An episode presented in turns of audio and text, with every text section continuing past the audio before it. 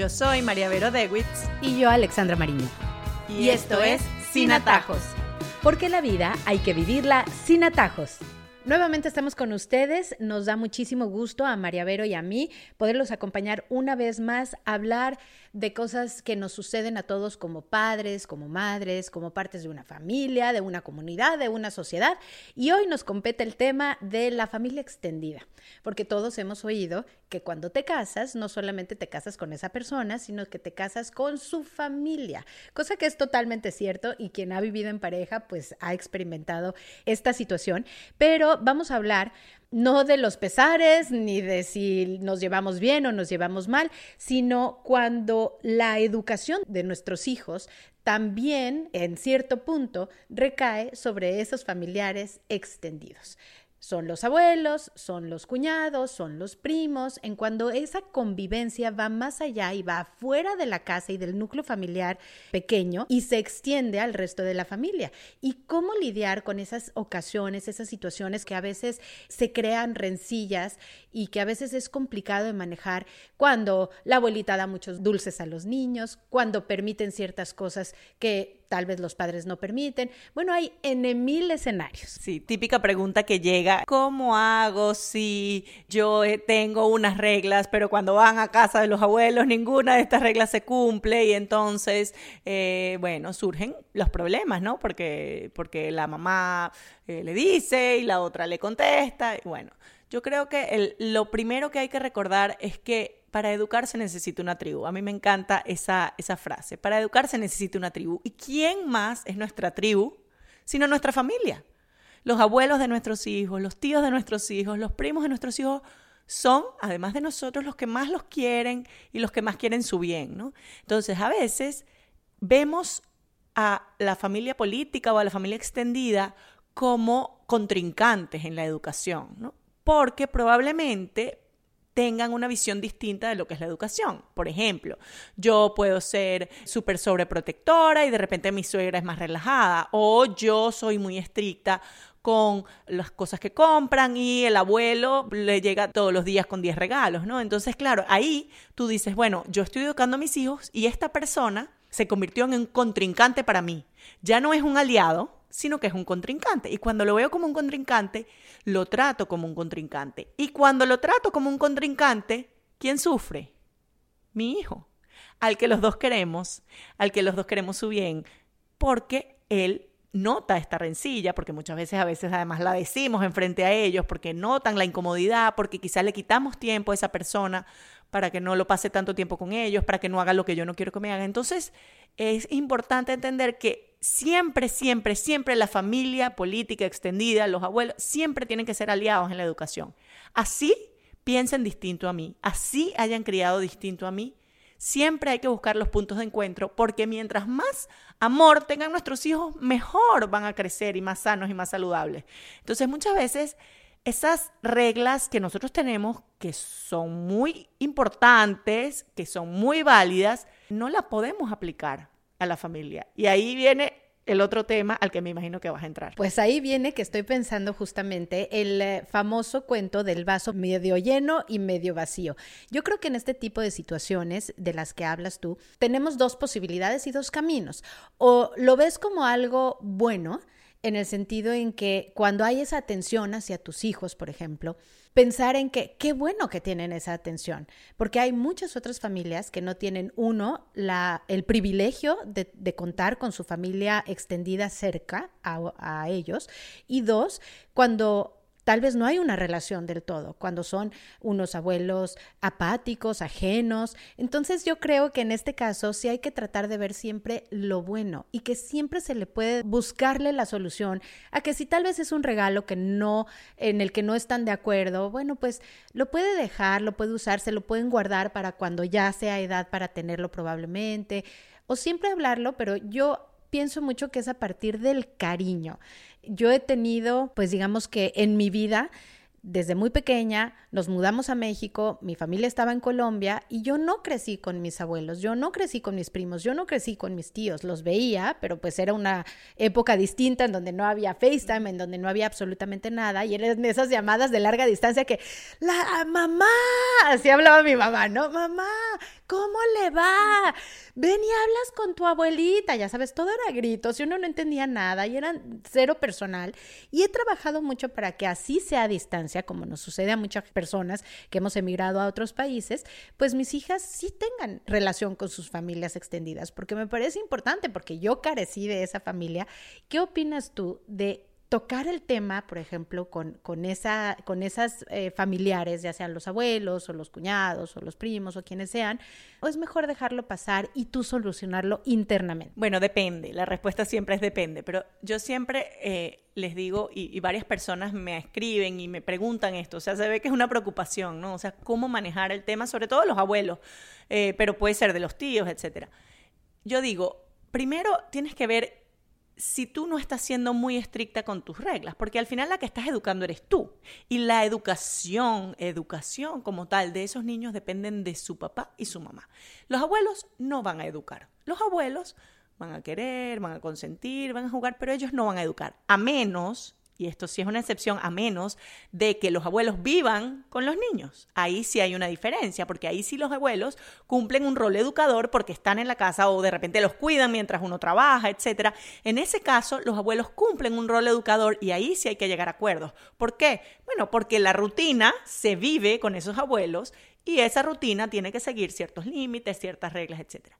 Si los abuelos vienen de visita, si los abuelos uno los va a visitar una vez a la semana en la casa, si los abuelos vienen de viaje y se quedan 10 días, un mes, lo que sea, los abuelos no están en un rol educador. Por tanto, no tienen que seguir nuestras reglas. Además, que pónganse uno en los zapatos del abuelo. O sea, el abuelo ve al niño poco, quiere que lo quiera, porque, porque bueno, porque no está allí, ¿no? Tiene, tiene ese amor que es el doble amor, ¿no? El, el amor de ver a tu hijo teniendo otro hijo. Entonces es un doble amor, ¿no? O sea, es una ternura que les causan sus nietos que hay que entenderlo. Entonces, no, que que entonces le dio más dulce de lo que debía comer. ¿Qué importa si come más dulce un día? O sea, es más importante el dulce o la relación.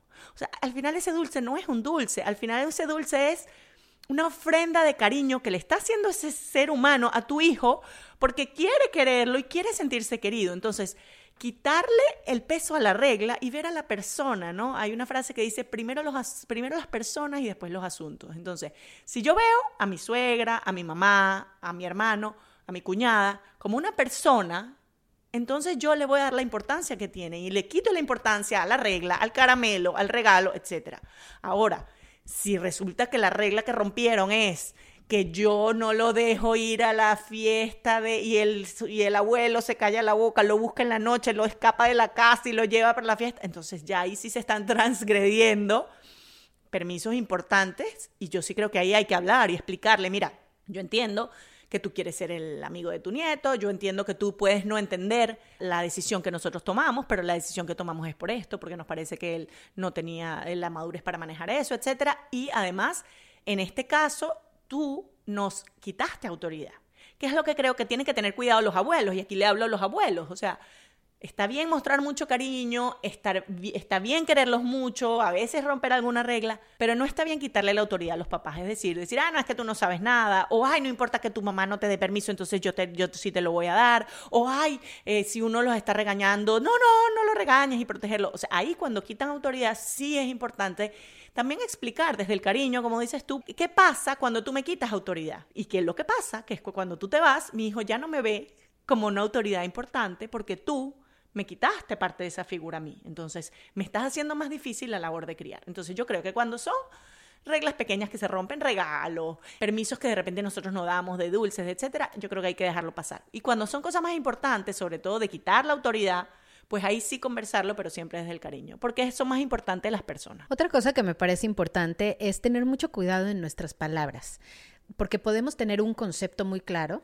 de las personas que hacen parte de la familia, pero creo que hay que tener mucho cuidado qué se le dice a los niños, porque esa es su familia y hay que respetar. Yo creo que al partir del conocimiento de, de que cuando nos casamos con alguien, eso no nos da derecho a querer cortar la relación que ha tenido de toda la vida con su familia. Al contrario, creo que hay que empoderarla, hay que mantenerla en el que sí poner unas líneas, unos lineamientos claros, como con cualquier otro, pero sí tener siempre mucho cuidado cómo se habla de, de lo que puedes criticar de otras personas enfrente de los niños. Y creo que es muy común, ¿no? Lo que pasa, ay, es que eh, fulanito, y bueno, ahí es una convención social, las suegras y burlarse de las suegras, y bueno, pues hay que tener mucho cuidado con esas cosas y justamente como eh, enfrente de los niños entender que esa es su familia y desde nuestro propio ejemplo de respeto, que ellos respeten a sus familiares también, ¿no? Totalmente, y es que podemos tener maneras distintas de ser. En el podcast pasado hablábamos de la maleta emocional, ¿no? De cómo tal vez nosotros dejamos de hacer algunas cosas que hacían en nuestra casa por adaptarnos a esta nueva familia que tenemos, o tal vez nuestro esposo tuvo que hacerlo. Eso no quiere decir que las tradiciones que ellos tengan o la manera de ser que ellos tuvieron está mal o haya que criticarla o haya que hablar mal de ella. O sea, es, es, su manera de ser y es completamente respetable. Y como tú dices, es su familia, es la familia de nuestros hijos.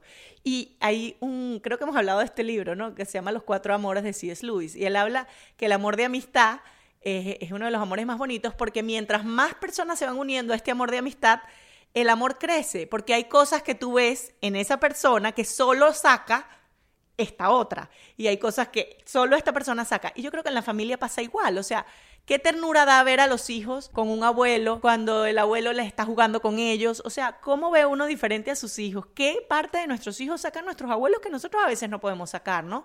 Entonces, dejar las diferencias de, pensamiento, las diferencias incluso que hayamos tenido en tiempo pasado, que también pasa, ¿no? O sea, que has tenido rencillas, que cuando se casaron, típico el primer año de casados, que uno tiene todos los líos del mundo, porque uno se está adaptando. Bueno, dejar estas rencillas atrás porque quieren a nuestros hijos y de verdad los quieren y, eso, y eso tiene que hacernos nosotros quererlos más a ellos también. O sea, yo creo que la relación con la familia extendida, la familia política, es muy importante, es algo que tenemos que cuidar muchísimo y nosotros, o sea, nosotros como papás de esos hijos, tenemos que fomentarla, tenemos que buscar los acuerdos, o sea, está en nosotros.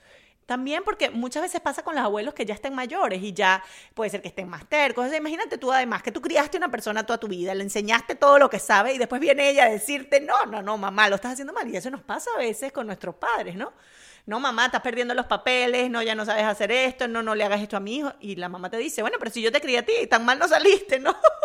Entonces yo creo que también eh, muchas veces nuestra generación quiere sabérselas todas y olvidamos la sabiduría que tiene el haber levantado una familia, el tener hijos, o sea, todo lo que aprendieron por las buenas y por las malas, porque lo hicieron mal o porque lo hicieron bien, o sea, pero aprendieron. Entonces, saber escuchar, que nuestros hijos escuchen a sus abuelos de tiempos pasados, de cómo era cuando ellos nacieron, o sea, esto les aumenta su sentido de identidad, su sentido de pertenencia. Esto es importantísimo para la salud mental y emocional de nuestros hijos, saber de dónde vienen, eh, de qué país, porque bueno, nosotros que somos emigrantes, ¿no? ¿Cómo es el país de origen? ¿Cómo era su familia antes? O sea, esto es muy importante para nuestros hijos y muchas veces sin darnos cuenta les quitamos esa oportunidad. Lo quiero hablar ahora desde el punto de vista cuando nosotros nos convertimos o nos convertamos en esas familias extendidas. Eh, hablemosle un poquito a esas mamás de adolescentes ya que traen a una muchachita a la casa, que traen al muchachito a la casa. ¿Cómo empezar esos primeros pasos? Y a lo mejor tú estás cerca de vivirlo más que nosotros, pero todo el mundo le hace el chiste a mi esposo tal vez de, uy, ya compraste el arma para asustar a todos los que van a llegar a tu casa y cosas por el estilo. Es un halago, pero realmente es cierto, esos celos de padre de cuando te presentan por primera vez a quien ya tú no eres el centro del mundo de esa persona, ya no eres tan importante, hay alguien más.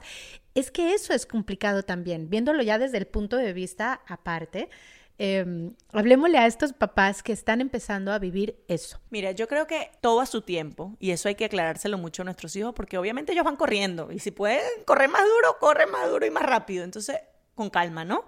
O sea, nosotros con calma, ellos con calma, saber que todo tiene su tiempo y, que, bueno, y que, las cosas tienen un proceso que vivirse, ¿no? Muchas veces nosotros o podemos rechazar inmediatamente por eso mismo, porque no estamos acostumbrados. Entonces, no, no, no, no, no, no, eso nada que ver, eso no. Y eso también a nuestros hijos los asusta, ¿no? Cuando de repente es un proceso que están viviendo normalmente. Entonces, pueden tender a no confiar en nosotros o a no contarnos cosas. Pero también puede pasar lo contrario, que nos metamos en la relación como que si fuésemos nosotros lo que le estamos viviendo. Y eso le pasa mucho a las mamás de niñas, que ellas vuelven a vivir que el niño le pidió el teléfono y es como si los hubiesen pedido a ellas y están emocionadas y te llamó y no te llamó. Bueno, calma, calma porque ya, ya tú lo viviste. Ahora le toca a ella Y ella es otra persona que no eres tú, entonces muchos consejos sí, pero déjala, ¿no? Déjala y no, no sientas que es que te está pasando a ti, porque, ojo, que lo he visto en muchas mamás que sienten que es que son ellas las que te las están viviendo. Entonces yo creo que darle la importancia de vida también, ¿no? O sea, y la intensidad, cero intensidad, o sea, además de adolescentes y de que estén de repente en una pequeña eh, relación o lo que sea, bueno, también son hermanos, también son hijos, también son deportistas, también son atletas, también son eh, estudiantes, lo que sean y a todo eso le tienen que dedicar tiempo. Entonces, en eso sí tenemos que ser estrictos con las reglas porque, bueno, como decíamos, son adolescentes y si es por ellos, bueno, ¿no? O sea, entonces no, todo a su tiempo y además con calma y cero intensidad. Ahí se pueden ver tantos días, otros días no se ven y no pasa nada, y los planes de la familia siguen siendo los planes de la familia, y no todos los planes tienen que ser con esa persona, y tienes que cuidar a tus amigas o tienes que cuidar a tus amigos, o sea, yo creo que no darle la importancia que no tiene. También pasa, y le ha pasado a muchas amigas y personas queridas conmigo que se encariñan con la novia del hijo o con el novio de la hija y los aman y resulta que después, bueno, se termina la relación porque no era. Y las que sufren más son las mamás. porque ya estaban hechas a la idea. Entonces yo creo que muchas veces con nuestros hijos queremos vivir las cosas como si fuéramos nosotros, pero tenemos que a veces emocionalmente desapegarnos un poquito y entender que no somos nosotros los que estamos viviendo esa relación. Voy a ser abogada del diablo en este caso y también hablábamos mucho de, de aceptar, de, de crear acuerdos, de crear una relación con tu familia extendida, con tus suegros principalmente, partiendo del amor hacia tu propia pareja y hacia tus hijos hijos y de las ganas de que todo sea armónico. Pero ¿qué pasa cuando no? Cuando realmente hay una persona en esa familia extendida que no es un buen ejemplo, que casi siempre se convierte en una situación muy difícil, las navidades, por ejemplo, o las reuniones familiares, porque todo el mundo ya está como precavido de que va a llegar fulanito, cuando lamentablemente hay alguien en esa familia que realmente es un problema, cuando es problemático. Entonces, ¿cómo lidiarlo como mamá, como papá, digamos, en esos ambientes? ¿Qué tipo de reglas poner con tus hijos, por ejemplo? Porque pues son escenarios que pasan, ¿no? Mira, yo creo que es, un escenario de aprendizaje muy importante, el encontrarte con estas personas en tu vida. Entonces, veámoslo así, ¿no? O sea, no todo el mundo se va a llevar bien contigo, no todo el mundo va a ser una persona que comparta lo que tú compartes. Hay gente que tiene problemas graves emocionales, mentales, o sea, sí, existe y cada vez más. Y probablemente, como lo que tú dices, todos tenemos eh, ejemplos de esto cerca, ¿no? Entonces, cuando están chiquitos nuestros hijos, y evidentemente esto es una disrupción que puede ser un peligro, pues bueno, obviamente no, yo no recomiendo que, que, pasen tiempo juntos, ni mucho menos, ¿no? O sea, ahí sí hay que, bueno, cuidar porque ellos no tienen la madurez emocional para manejar esa situación, o de repente que hayan gritos, o peleas, o violencia, etcétera, no está bien. Pero yo sí creo que cuando van creciendo hay que ayudar a nuestros hijos a entender que las personas pueden tener estos problemas en la vida y que a pesar de esto nosotros podemos igual seguirlas queriendo a nuestra manera, que puede ser muchas veces seguirla queriendo a pesar de que no lo veamos, ¿no? Pero pero que rezamos por él, por ejemplo, si somos de una religión, o que si cuando lo vemos tratamos de ser compasivos, de ser misericordiosos, de tener caridad con esa persona. O sea, yo creo que el ejemplo aquí es muy importante y siempre digo, no pensemos en nosotros, pensemos en el ejemplo que les estamos dando a ellos, ¿no? Entonces, no hablar mal de esa persona. Si sabemos que, mira, que todas las navidades lo vemos y que todas las navidades hay un problema, pues adelantémonos y de repente en el camino a donde estamos yendo decir, miren, recuerden que su primo tal a veces tiende a ser un poco así, pero, pero bueno, hay que quererlo igual porque de repente lo que le falta es cariño y si les dice eso no le hagan caso. O sea, adelantarnos a la situación sin estereotiparlo, porque también esa persona, todo el mundo eh, puede luchar y puede salir de lo que está. Pero bueno, si la situación es difícil, adelantarnos. Si pasa algo que no previmos, luego hablar con ellos de eso, cómo te sentiste, por qué te sentiste así, qué te causa esa persona, te da miedo, lo que sea. Conversarlo mucho con ellos y respetar también que en algunos casos, bueno, puede ser que sí, que no se sientan cómodos y a veces respetar esos deseos también si hace falta, porque también tenemos que proteger a nuestros hijos. Pero yo creo que dentro de todo el hecho de, de tener compasión y de entender que la gente puede pasar por situaciones difíciles o que puede tener características que a veces no son tan agradables, también es importante, porque como decimos, el mundo no es todo color de rosa y a veces protegemos tanto a nuestros hijos que les queremos pintar este mundo color de rosa y luego, y luego los que se dan el golpe son ellos Así llegamos a nuestras conclusiones el día de hoy de cuando nos casamos con una persona y también con la familia política. Nos casamos con su familia. Hablamos de los abuelos porque pues definitivamente son como las figuras más importantes que llegan a nuestras vidas cuando están los hijos presentes. Esos abuelos que son responsables también, viven con nosotros. Si viven con ustedes en la misma casa, pues ahí hay que dejar las reglas muy claras y es crear esta visión educativa en conjunto, pero con los abuelos que van y vienen. Hay que dejar pasar, hay que dejarlos ser abuelos, hay que dejar que demuestren ese amor y dejar que el amor de nuestros hijos, eh, su carácter también, que aprendan a través de el convivir con estas personas que pues son maravillosas porque los abuelos cuando los disfrutamos a los padres y los vemos como abuelos es eh, ese amor inconfundible, distinto, como dicen ellos. Entonces hay que dejar pasar ciertas cosas que seguramente nosotros no haríamos, pero que ellos está bien que lo hagan. Para educar, efectivamente se necesita una tribu y entre más personas amen a nuestros hijos, pues mejor va a ser para ellos en el futuro. Llegamos a hablar también de acuerdos cuando nuestra autoridad se compromete. Ahí es correcto, está bien que lleguemos, nos sentemos, hablemos con estos familiares que hicieron tal vez algo en el momento en el que nuestra autoridad se ve comprometida. Es importantísimo hablarlo partiendo también del respeto y de poder hacer las, la plática lo mejor posible, sin, sin reñir ni nada, simplemente dejando esto como muy claro. Me encantó lo que hablaste de no vivir la relación de nuestros hijos cuando empiezan y cuando eres tú esa familia extendida, vivirla, no vivirla como si fuera nuestra, no, no, no, es de ellos. Nosotros podemos dar consejos, podemos estar al lado de ellos, acompañándolos, pero siempre respetar sus espacios y bueno, ser buenos suegros, hay que saber ser buenos suegros tratar con compasión y aprender de las experiencias negativas con ciertos familiares para poder educar a nuestros hijos en esas situaciones, vivirlas y sacarle lo mejor a las situaciones que son difíciles en familia. Y bueno, ¿algo más que me haya faltado? Yo creo que no faltó nada. Eh, yo creo que lo único que agregaría es decir, está en nosotros. La responsabilidad es nuestra de que ellos quieran mucho a su familia extendida y a sus abuelos. No pongan la culpa en los demás, es nuestra, así que hay que tomar la iniciativa. Les queremos recordar que para que ustedes no se pierdan ninguno de nuestros podcasts, se inscriban a las eh, plataformas favoritas de podcast y bueno, así les avisan que hemos sacado algún nuevo capítulo y también contarles que tenemos un correo electrónico. Sin atajos. Para que nos escriban, nos cuenten lo que necesiten, si tienen preguntas, si tienen situaciones de las que quieren que hablemos, para eso estamos. Así que muchas gracias por acompañarnos. Yo soy Alexandra Mariño y yo María Vero de. Y esto es Sin Atajos. Porque la vida hay que vivirla sin atajos.